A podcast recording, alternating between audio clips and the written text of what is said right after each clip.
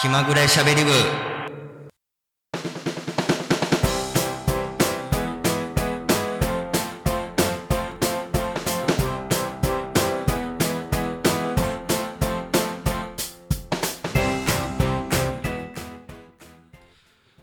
全国のラジオカフェリスナーの皆さん気まぐれしゃべり部へようこそ。4月24日金曜日。時刻は24時となりました。こんばんはどうもキャミーです、えーここからは15分気まぐれしゃべり部をお送りしていきます、え2ヶ月ぶり愛知からの収録です、えー先月の放送は、えー福島県いわき市からあのスマートフォンを使っての収録やったんでちょっと音声とかが悪かったかなと思います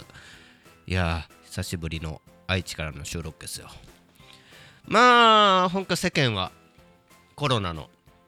第4波で本当なんかえらいことなってますね。大阪とか。なんか1200人。1日の感染者数。本当大阪久しぶりに行きたいなっていうのあるんですけども。毎回行けんくなるやんっていうような感じで。なかなかね辛いなというような感じですよ。あの3月の31日にあの京都の方に実は行けましてまあちょっと4月からお仕事があの変わったのでまあ会社があの変わったというかまあ早い話が転職したんですよ。でまああの4月1日からまあ平和にというかまあ無事あの過ごせるように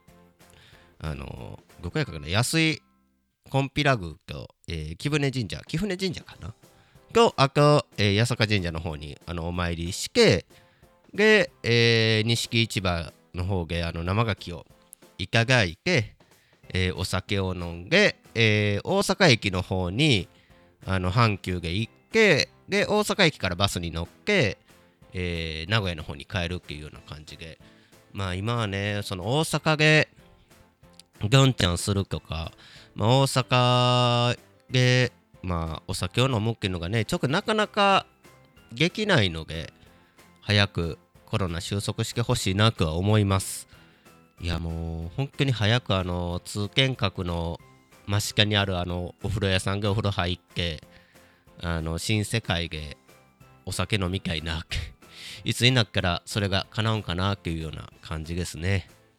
いや本当に。早く。なんか毎回言うけどけど早く収束してほしいな早くワクチンがあのみんなの元にあの回ってほしいなと思います、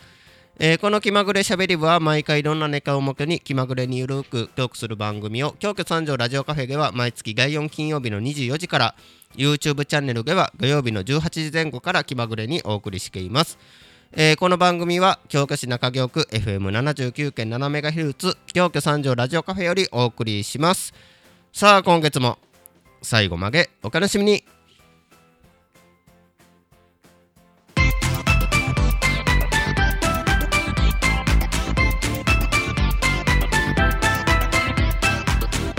気まぐれしゃべり部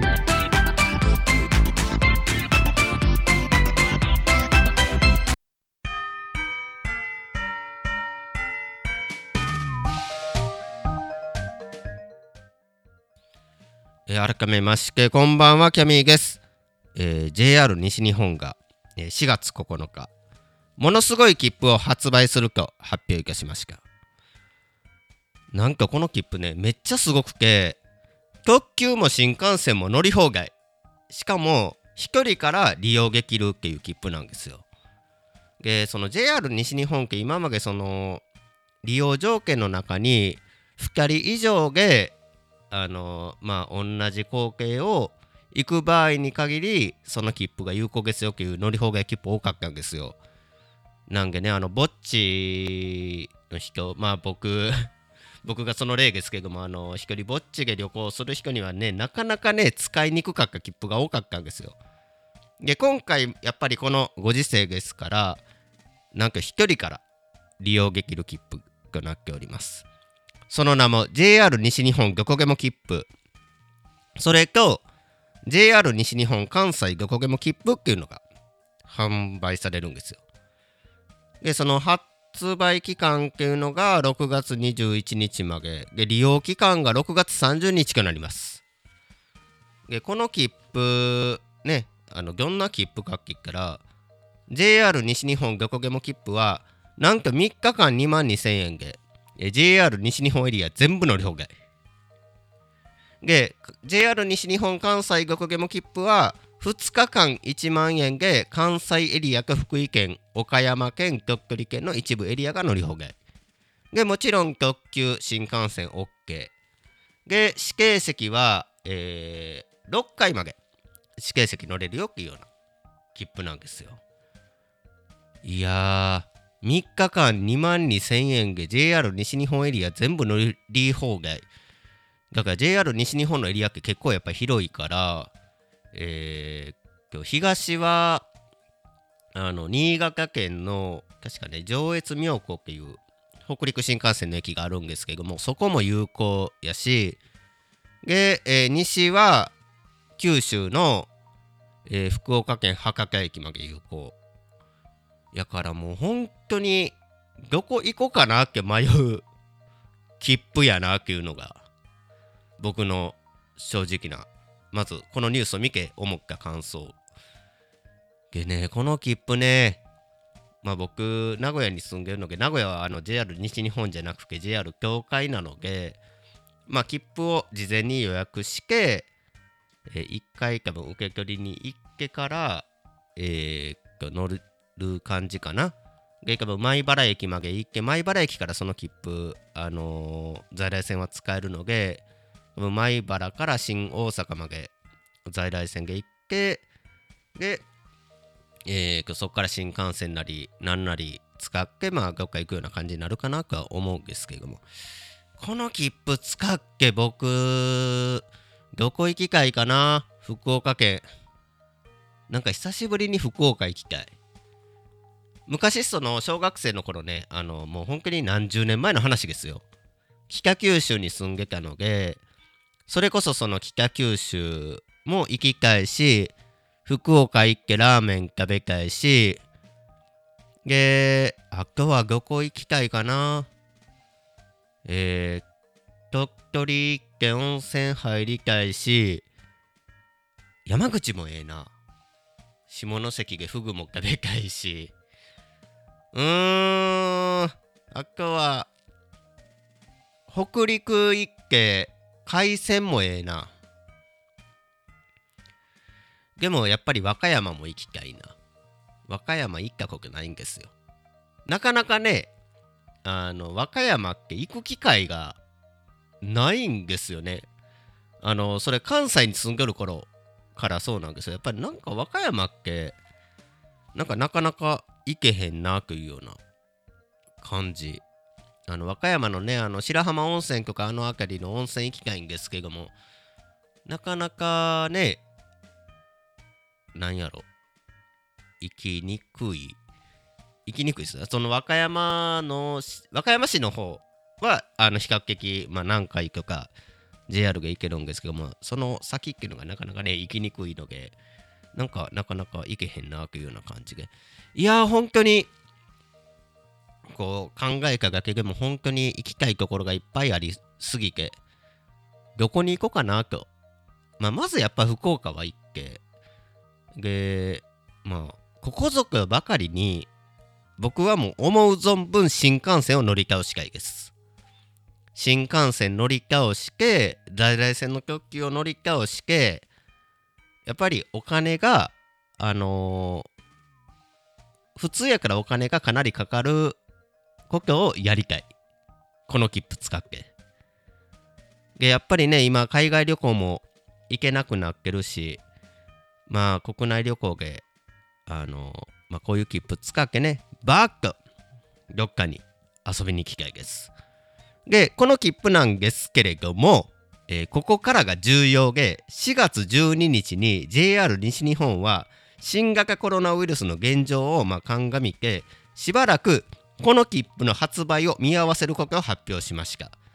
だから本来やからもう発売されてるんですよ。発売はされてるんですけれどもやっぱりこの状態でございます。あのしばらくこの切符発売見合わせくなってます。で発売再開時期は未定です。だからひょっとしたらあのーコロナの今の状態があまりにも続いからちょっと発売自体もなくなる可能性っていうのもゼロじゃないかなっていうので。まあどうなるかっていうところにはなるんですけれどもあの JR 西日本のホームページを逐一チェックしようかなと思います。さあそんなわけでエンディング。いきます。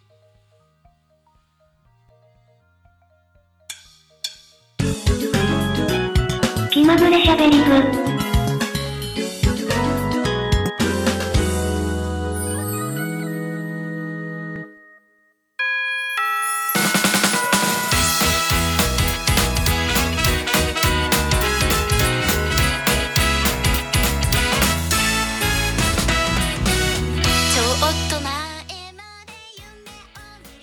まぐれしゃべり部15分お届けしてきました。番組では皆さんからのメッセージ受付中です。アドレスはしゃべり部ギョットキャミーアットマーク Gmail.com しゃべり部ギョットキャミーアットマーク Gmail.com です。しゃべり部のスペルは SHABERIBU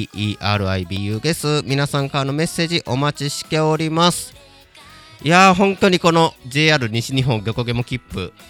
もう販売されからもう絶対使う。もう3日間あのお休みにして